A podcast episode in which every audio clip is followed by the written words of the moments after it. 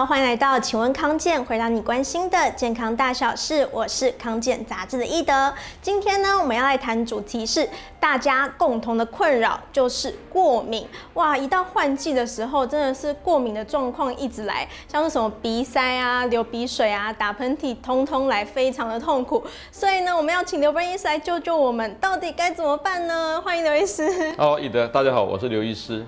哎，医生，我想要先问一下，这过敏啊，到底为什么会过敏？然后过敏有办法根治吗？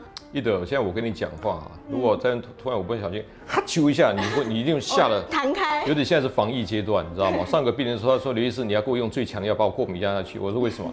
我那天坐公车，我打个喷嚏，前面五排不骗你，全部都往前面跑，然后呢，而且我还戴口罩。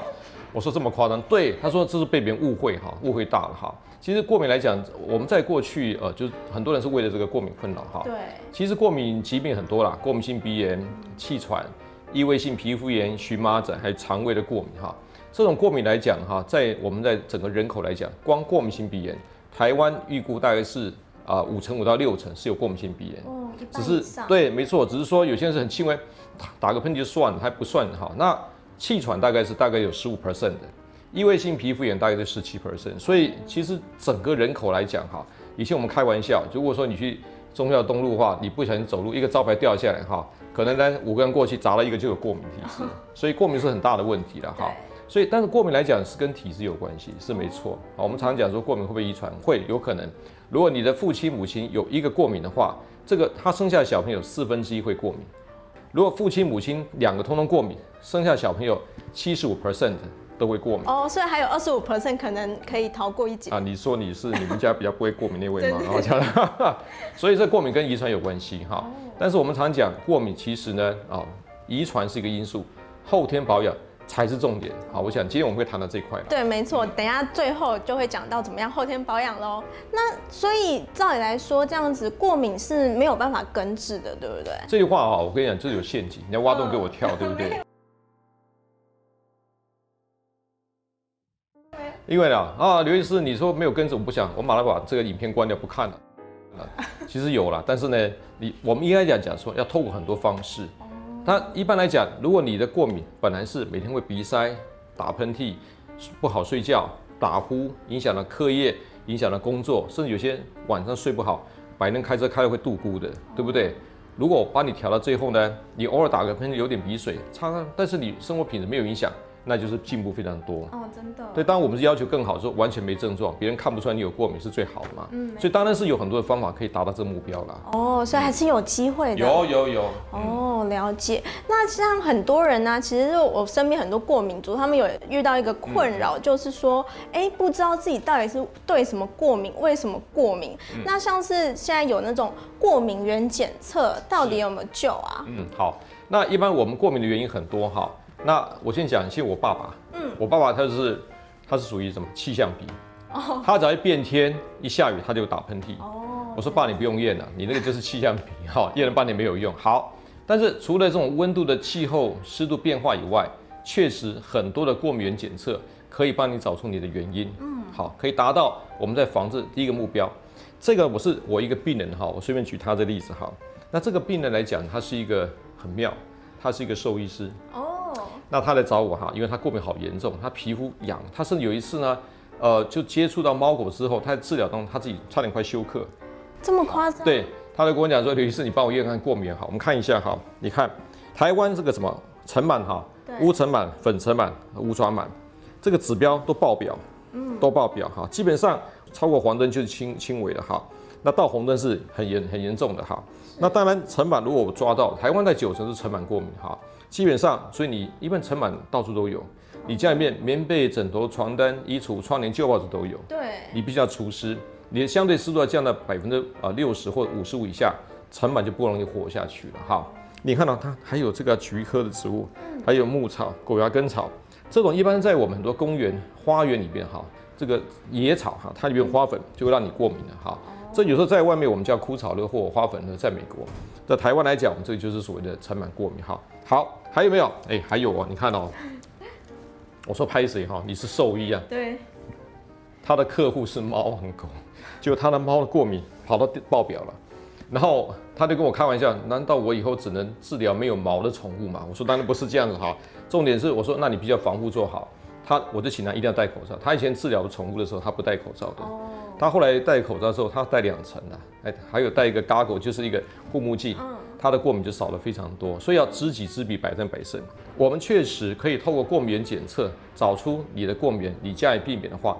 对你的过敏控制有很大的帮助。那所以就是，如果大家想要知道自己就是对什么过敏的话，其实可以尝试看看过敏原检测，所以你就可以发现说，哦，到底是哪些东西让你过敏，然后呢，你就可以想办法去避免。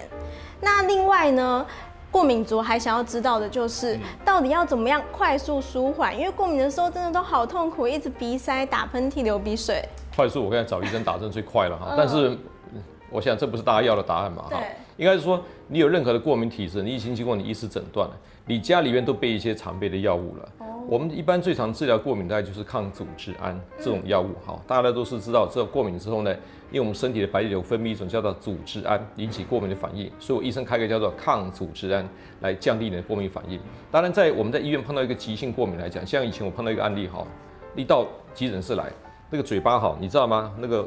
像厚片吐司，而且堆了四片，整个很大，整个嘴巴肿起来，很可怕，呼吸是不能呼吸的。那个情况，我们一定马上打抗组织胺，还打类固醇，先把它压下去。所以快速降低过敏反应，还是请医生帮忙的。好，那当然呢，就是说，如果假设你在家里边过敏性鼻炎好了，对，那平常怎么缓解症状呢？这我叫我我父亲的哈，比如说我们有些穴位啊是有些帮助。好，当然呢，你可以呢再用穴位按摩疗法哈，像这个是我们在鼻塞好。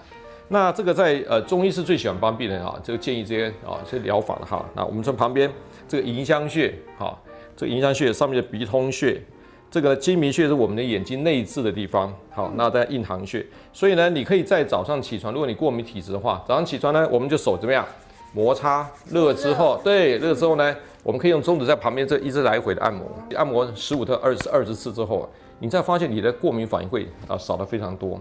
这是针对我们这个呼吸道，像鼻子哈。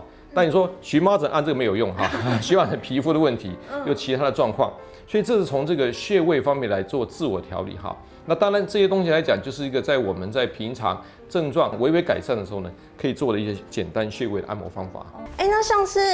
像是很多网络上，就是大家都会想要解决，尤其是那种鼻子过敏的困扰，像是有些人会尝试什么鼻子针灸，嗯、或者吃那种机能性的益生菌，到底有没有效啊？OK，像针灸来讲，刚刚我们简单的这个穴位这个自我调理，对。但是我们针灸医师很厉害，我们这个中医来讲，我们有这么几千年历史，所以呢，中医是有针对不同的穴位辨证之后，他用针法，我确实我觉得病人哈。经过针灸疗法之后，他的过敏强度是少了非常多。